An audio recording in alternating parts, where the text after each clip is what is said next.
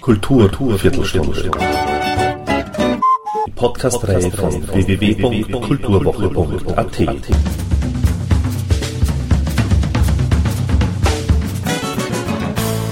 Präsentiert von Manfred Horak. Die Regisseurin und Schauspielerin Katrin Schurich, Mitbegründerin von Die Schwimmerinnen, ein Verein für dramatische Kunst, der sich als Netzwerk junger Theaterschaffender versteht, zeigt mit Villa Dolorosa drei missratene Geburtstage in einer Eigenproduktion vom Kosmos Theater Wien eine böse Komödie von Rebecca Kricheldorf, frei nach Tschechows Drei Schwestern über eine Generation, die inmitten ihrer Möglichkeiten verzweifelt. Ich traf Anfang September 2011 Katrin Schurich während der Probearbeiten zum Stück, um mehr von ihrer Arbeitsweise zu erfahren und was sie als Regisseurin bewegt. Und somit gleich mal Ton ab für Katrin Schurich. Eigentlich kann man sagen, es ist ein komplett eigenständiges Stück, aber das sich halt ähm, einerseits von den Personen, den Handelnden, äh, stark auf Tschechow bezieht und andererseits halt in der Motivik. Also gewisse Motive wie Selbstbehinderung oder Depression im weitesten Sinn. Ähm, da gibt es eine Verbindung zum Original. Aber das Schöne ist, dass es halt wirklich eigentlich ein eigenständiges Stück ist, ähm, das man auch sehr gut konsumieren kann, wenn man das Original nicht gut kennt. Ja. Mhm. Was ist das äh, zentrale Thema des Stücks? Ist vielleicht ein Verlust von Zukunft als, als äh, sinnstiftendes Moment in einer bürgerlichen Gesellschaft. Ja, so würde ich es am ehesten beschreiben. Und beim Tschechow ging es auch um die soziale und kulturelle Veränderung irgendwie. Also ja. wie, wie sehr hat sich der Mensch verändert, mhm. besser sozusagen oder mhm. weiter oder was auch immer. Ja. Und das ist geschrieben, ich glaube, so 19, 1900. Ja, genau. genau. Also eigentlich in einer Phase, wo, wo die teleologischen Modelle noch volle Gültigkeit hatten oder erst so richtig ihre Hochblüte erreicht haben. Ja. Mhm. Und, und die Griecheldorf beschreibt eigentlich schon den Verfall von genau diesen, diesen ja, Erklärungsmodellen für, für Gesellschaft oder für die Zukunft. Es spielt in der Gegenwart und im Prinzip beschreibt ähm, also vier Geschwister, drei Schwestern und ein Bruder, ähm, die offensichtlich aus einer Familie kommen, einer bürgerlichen, bildungsorientierten Familie, wo offensichtlich auch mal Geld da war, aber wo sozusagen die Geldquellen etwas schon versiegt sind und, und äh, eigentlich ähm, ja, würde ich sagen, sind die halt schon voll im, im Abstiegskampf begriffen. Und ähm, so als Diagnose könnte man vielleicht sagen, dass sie, dass sie trotz allem, was sie gelernt haben und was sie mitbekommen haben, irgendwie schlecht gerüstet scheinen für, das, für die neue Welt. Ja. Ja. Und offensichtlich ähm, das Erbe halt sie nicht gut vorbereitet oder nicht gut abgesichert hat. Ja. Also was, was der Text wahnsinnig schön macht und was mir sehr gut gefällt, ist, dass man ähm, sehr ambivalente Figuren vorgeführt bekommt. Ähm, die haben alle Probleme, die versuchen alle irgendwie einen Sinn zu finden für sich in, in ihrem Dasein, aber das Schöne ist, dass man sie für Momente wirklich liebt und für, für Momente wirklich hasst. und das kommt beides vor und, und äh, wie soll ich sagen, da, da habe ich großes Vergnügen dran und ich glaube, äh, das ist etwas, was mir sehr wichtig ist. Ja. Was mich angezogen hat, ist halt jetzt vom, vom Inhalt her wirklich die, die Beschreibung von dieser Problematik, die es, glaube ich, ähm, schon gibt in unserer Gesellschaft. Also, dass sozusagen alte Eliten merken, es schwimmen ihnen so ein bisschen die Fälle weg, ja, außer sie sind wirklich extrem abgesichert durch Privateigentum und ähm, die halt irgendwie nicht so ganz eine Orientierung finden in dem Neuen. Ja. Das finde ich als, als Thema irgendwie wichtig. Ja. Und, und rein jetzt vom, von dem, was sich ähm, also vom, vom Arbeitsstil jetzt ergeben hat, ist, ähm, dass ich mich eigentlich im Laufe der Arbeit ähm, stark äh, distanziert habe von so einem Zugang, wo man sagt, da macht man jetzt so modernes Rampentheater. Sondern ich habe gemerkt, dass mich eigentlich die Psychologie in dem Fall sehr stark interessiert. Ja. Und jetzt ist es eigentlich eine wie soll ich sagen, eine Arbeit geworden, die sich sehr stark auf das Beziehungsgeflecht, was da verhandelt wird, konzentriert. Wenn ich mir meine Arbeiten anschaue, dann tue ich mir schwer, jetzt selber für mich so zu sagen, das ist mein Stil oder so. Ich glaube, wenn Texte gut sind, dann haben sie sowas wie ein geheimes Leben oder eine geheime Wahrheit. Und ähm, ich finde es halt wahnsinnig spannend, äh, erstmal nicht einen Text total zuzuschütten mit eigenem, sondern eigentlich drauf zu kommen, äh, was der wirklich erzählen möchte. Deswegen unterscheiden sich meine Arbeiten auch oft sehr stark, je nachdem, also was der Text auch hergibt oder wie ich glaube, dass, dass, dass er sich gut entschlüsselt. Ja. Aber grundsätzlich, ähm, wenn ich mich irgendwo verorten müsste, dann würde ich sagen, dass ich eigentlich Schauspielertheater mache. Mhm. Also ich habe auch nichts dagegen, Dinge zu erzählen. Und also das ist noch am ehesten das, wo ich mich selber kategorisieren mhm. würde, wenn ich es unbedingt muss. mhm. Also es gibt so eine Konstante in meinen Arbeiten, dass es, dass es sozusagen immer, immer wieder um, um, ums Geld geht und um Verteilung von Ressourcen.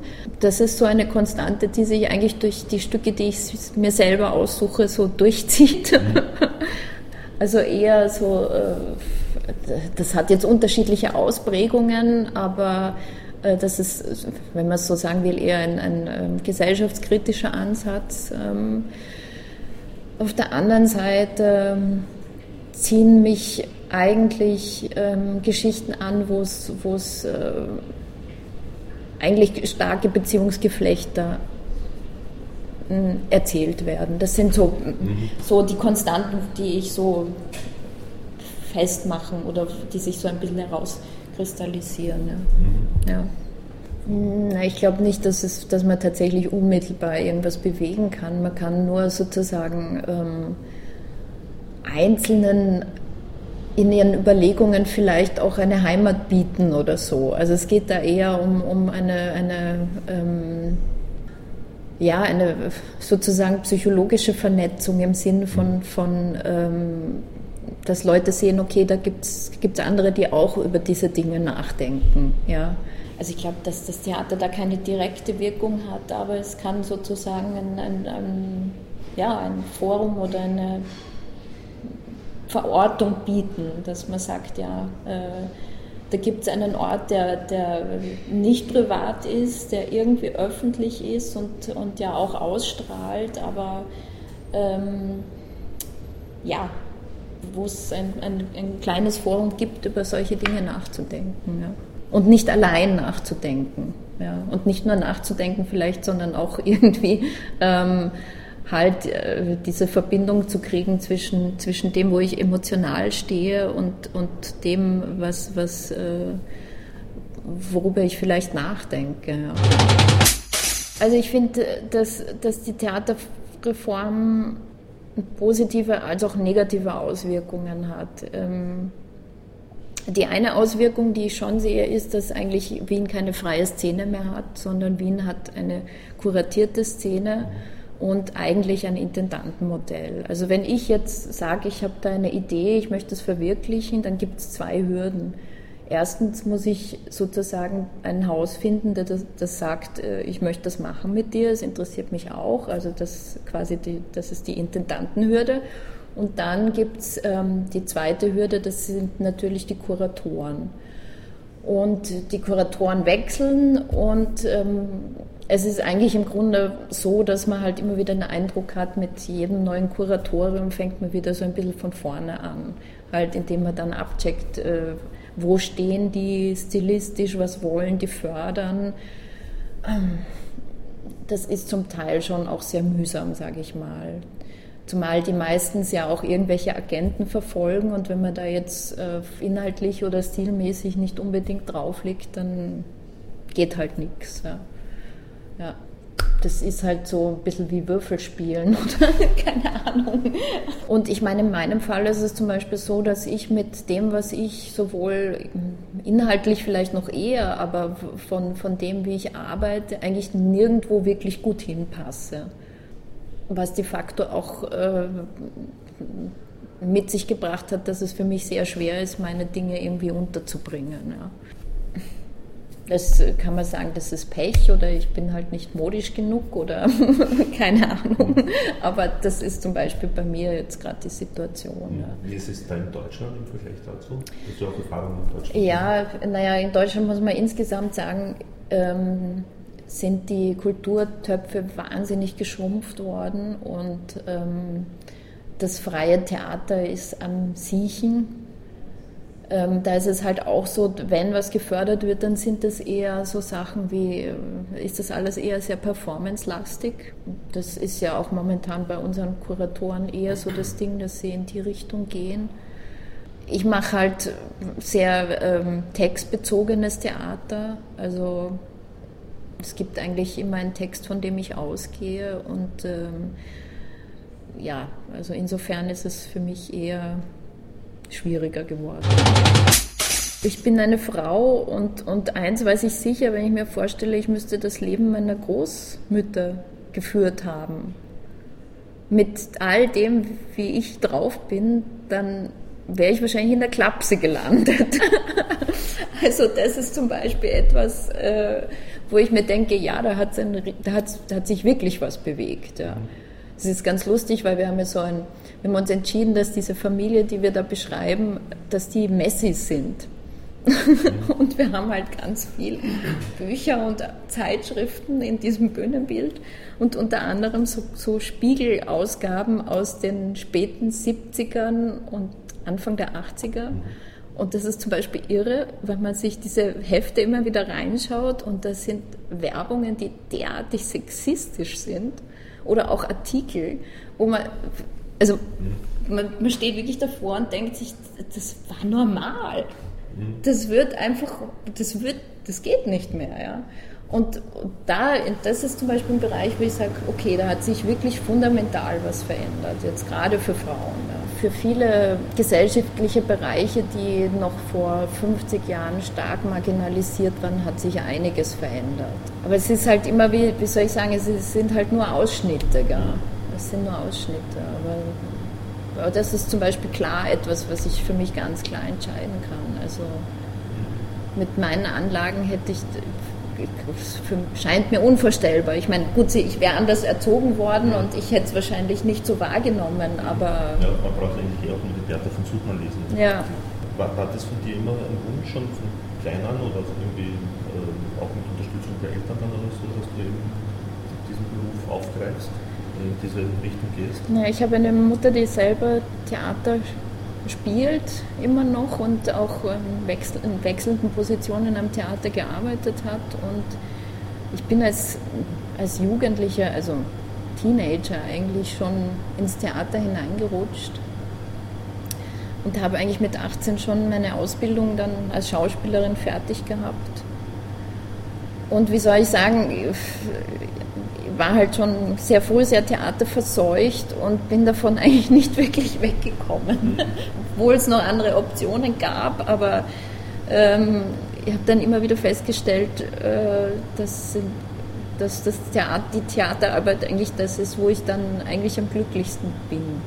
Ich nehme an, dich das meiste positiv berührt hat, ja. du gesehen hast. Nicht, weil du dich irgendwie geärgert hast und gesagt hast, so ein Schmarrn, ich will das anders machen. Ähm, nein, weil ich die Arbeit selber einfach kolossal liebe.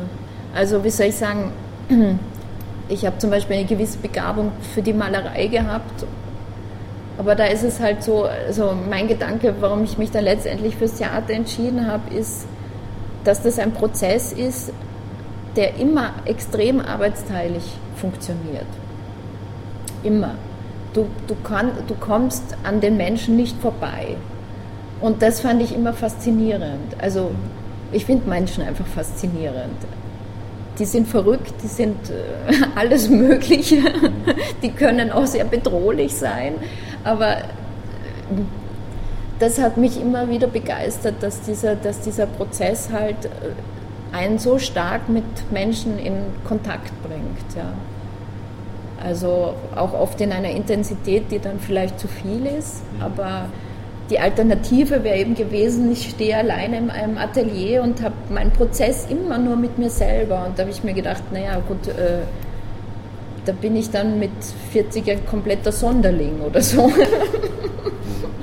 und das Theater verurteilt mich irgendwie zum Menschen und das finde ich aber die richtige Entscheidung. Also ich, meine, ich bin dann auch oft froh, wenn's, wenn dann die Probenphase wieder vorbei ist und dann ziehe ich mich wieder zurück. Aber diese Art und Weise, auch Menschen kennenzulernen, weil diese Prozesse sind so verdichtet. Man, man sieht den anderen so schnell. Also auf normalen Wege bräuchte man vielleicht zwei, drei Jahre, um einen Menschen so zu kennen. Und das hat mich immer fasziniert. Also das fand ich immer toll und anregend und spannend. Und. Gibst du den Schauspielern und Schauspielerinnen äh, gewisses Mitspracherecht sozusagen bei der Umsetzung zum Theaterstück? Ja, ja schon. Oder bist du eher sehr autoritär? Nein, Nein, ich nicht. Ich glaube halt zutiefst daran, dass eine Gruppe mehr weiß als ein Einzelner. Und das hat sich in der Arbeit eigentlich auch immer wieder bestätigt. Und deswegen schaue ich, dass ich es eigentlich so weit, als es irgend geht, öffne. Also manchmal ist das dann auch sehr schwierig, aber das ist schon etwas, was mir auch wahnsinnigen Spaß macht, weil dann kommen halt plötzlich Dinge, die, die könnte ich mir selber nie ausdenken. Nie im Leben, ja. Es würde nicht funktionieren. Ja. Natürlich braucht man auch den, den, den passenden Typ Schauspieler oder Schauspielerin, also halt Leute, die die halt an dieser Unsicherheit, die das auch mit einherbringt, auch Lust daran haben. Das ist nicht für alle so. Es gibt auch Leute, die da große Angst davor haben. Aber wenn es passt und jetzt mit dem Ensemble passt es wahnsinnig gut, ist es ganz toll einfach. Ja. Weil dann passieren so irrwitzige Sachen auf den Proben, wo ich dann halt einfach unten sitze und ganz reich beschenkt werde. Ja. An den meisten Häusern, mit denen ich arbeite, ist es so, dass das Casting eigentlich mir recht frei steht, weil die halt auch keine festen Ensembles haben. Ja. Fehler im Casting kann man nicht einholen. Mhm. Also die kann man dann höchstens noch irgendwie ja, ein bisschen zupinseln, aber die, das ist dann, also das sind dann Sachen, die deswegen bin ich immer sehr unglücklich, wenn ich casten muss. Weil ich das wirklich wahnsinnig schwer finde. Und ähm, letztendlich sind es dann so, bei mir sind es ganz oft Bauchentscheidungen. Die Funktion der Regie auszufüllen ist ziemlich anspruchsvoll und ähm, gleichzeitig noch zu spielen, das ist eine Art von Schizophrenie, die ich persönlich nicht hinkriegen muss. Ja, also, ja weil ich finde, äh, also ich kann mir nicht vorstellen, dass ich da beidem gerecht werden könnte. Also ich meine, gut, bin ich vielleicht auch sehr anspruchsvoll, aber das ja, brauche wahrscheinlich noch das im Theaterbereich noch nochmals anders wie im Film. Also ja, ich meine, ich denke mal, Film ist halt auch ein ganz ein technisches Medium, wo sich vielleicht sowas dann auch leichter machen lässt, weil man hat ja noch die, die starke Position des Kameramanns, mhm. also der, der ja da auch äh, viel, glaube ich, übernehmen kann dann auch, ja. Aber im Theater finde ich das ein bisschen wahnsinnig, ehrlich mhm. gesagt. Mhm. Ich gehe wahnsinnig gern ins Kino, ich bin sehr kinoaffin, aber ähm, was mich jetzt persönlich nicht reizt, ist diese ganze technische Seite. Ich meine, das Theater ist ja ein Steinzeitmedium. Und das mag ich aber auch sehr dran. Also ich bin auch, also meine Produktionen konzentrieren sich auch eigentlich immer sehr stark ähm, auf, auf, sagen wir mal, das, das ursprüngliche Pfund, mit dem das Theater wuchert, nämlich sozusagen das, dieses Undefinierbare, was zwischen Menschen entstehen kann. Ja. Mhm. Also dieser Zwischenraum, der sich auftut und der plötzlich ähm, ja, Dinge transportiert, die äh, auch nicht unbedingt in der Sprache sich vermitteln lassen oder so. Aber das ist halt total untechnisch eigentlich. Also wie soll ich sagen, ich habe ich hab Film halt nie gelernt und hätte das, das Gefühl, ich müsste mich da erstmal so stark einarbeiten in die ganze Materie, dass ich das überhaupt verstehe. Und es ist ja eigentlich auch, ich meine gut, es arbeiten auch nicht alle so, aber im Prinzip, also sagen wir mal, die Filmemacher, die ich bewundere, da ist es, hat man schon das Gefühl, dass die das, also die, die Bilder schon sehr stark im Kopf haben, wenn die anfangen zu arbeiten. Aber dadurch, dass ich also eigentlich so an den Menschen interessiert bin, ist es für mich eigentlich selten so, wenn ich anfange zu inszenieren, dass ich schon weiß, da ist, muss dann dieses Bild dabei rauskommen. Also ich, ich plane da viel weniger und ich glaube, ich würde mir auch schwer tun, das zu ändern. Ja. Und die Position des Schauspielers ist dann ja auch komplett eine andere. Also ich meine, wenn du ein Storyboard hast, das quasi schon, wo alles schon gezeichnet ist, dann ja gut, dann muss das der Schauspieler füllen. Aber das, äh, mir geht es ja eigentlich um meine, um eine Begegnung, ja, mhm. die auch für mich was öffnet. Ja. Mhm. Gibt es dann auch eigentlich, das ein gutes Stichwort ist äh, mit dem Storyboard, äh, bei deinen Produktionen, also bei den Schauspielern, mhm. auch die gibt es ja immer so kleine Freiräume Absolut, während der ja. Stücke, wo eben Kleinigkeiten immer verändert werden oder auch auf ja. Dünken quasi ausgeführt werden können? Also ich bin zum Beispiel jemand, der eigentlich keine Arrangements festlegt. Also ähm, das ist zum Teil dann auch eine Zumutung für die Schauspieler, weil es halt wirklich so sein kann, dass sie die Szene betreten und es ist alles anders. Ähm, jetzt habe ich Gott sei Dank Schauspieler, die das irrsinnig anfixt und die mhm. das mögen. Ja. Aber natürlich ist das, äh, hat das auch Konfliktpotenzial und so. Also da, muss, da, da sind die auch sehr gefordert, sozusagen ähm, sensibel miteinander umzugehen. Aber das bietet dann halt äh, schon auch die Möglichkeit, dass die, dass die Dinge entstehen können, auch wenn sie geprobt sind. Und ähm, das ist, sagen wir mal, das, was mir am meisten Spaß macht. Ja. Aber das ist eine sehr schwierige Balance und ich habe jedes Mal wieder das Gefühl, ich kriege es nicht hin und dann kriege ich es für Momente doch hin. Und ja, aber das ist so etwas, was, womit ich eigentlich ja, herumexperimentiere. In meinen Inszenierungen gibt es meistens überhaupt keine Musik oder wann dann einzelne Nummern, die aber auch klar eine Funktion haben. Weil ich bin ja, also als Schauspielerin sehr geprägt, also durch die späten 80er bzw. 90er Jahre im Theater. Und da gab es eine Zeit, wo äh, je, also ganz viele Theaterstücke so mit Soundtracks zugepflastert worden sind. Und ich habe mir, bin, saß immer als Schauspielerin drin, habe mir gedacht, ja gut, wenn ihr die ganze Emotion in die Musik legt, was bleibt dann den Schauspielern noch? Und das, das war immer etwas, was, mir, was ich total uninteressant fand wie soll ich sagen, ich habe einen relativ musikalischen Ansatz auch oder einen Zugang zur Sprache, der relativ musikalisch ist und oder der, der eindeutig musikalisch ist und da habe ich dann oft das Gefühl, ich brauche nicht noch zusätzlich Musik, das ist mir dann eigentlich zu viel. Ähm, welche Regisseure im, im gegenwärtigen Theater gefallen dir oder wer spricht dich da an? Boah Kriegenburg zum Beispiel ist ein Regisseur, der, der mich immer wieder sehr ja, berührt und interessiert hat. Also absolut. Ähm, dann der Herr Mannis macht, finde ich, auch ganz tolle Sachen. Ja, also gab es immer wieder also ganz unterschiedliche Namen. Also ich kann mich auch an, an Sachen von der Bret erinnern aus den 80ern, mhm. die mich damals wahnsinnig beeindruckt haben. Ja. Also so eine eigene Handschrift sozusagen zu entwickeln ist ja auch nicht ganz einfach. Mhm. Äh, glaubst du, dass du sie schon hast oder schon immer hattest? Oder ähm, ich ich habe sie oder? vielleicht am ehesten noch in der Methode, glaube ich. Mhm. Also nicht unbedingt in der Ästhetik aber in der Methode vielleicht schon, dass ich jetzt ähm, mein, ja, dass sich da was herauskristallisiert. Wie soll ich sagen, ich suche nicht das Schockmoment. Insofern ist das vielleicht dann auch schwieriger. Ja. Ich suche eigentlich schon einen, einen Weg, wo, wo ich das Publikum eigentlich einlade, mitzugehen. Ja. Äh, eins noch, ja? ähm, äh, also nochmal Tschechow selbst. Was gefällt dir an, an Tschechow selbst? Also wie soll ich sagen, ich hatte das Glück, als Schauspielerin drei Tschechow-Produktionen zu spielen und ich habe das immer wahnsinnig genossen, weil das ja, sagen wir mal, ähm, deine Art zu schreiben hat, wo man tatsächlich dahin kommt zu existieren auf der Bühne.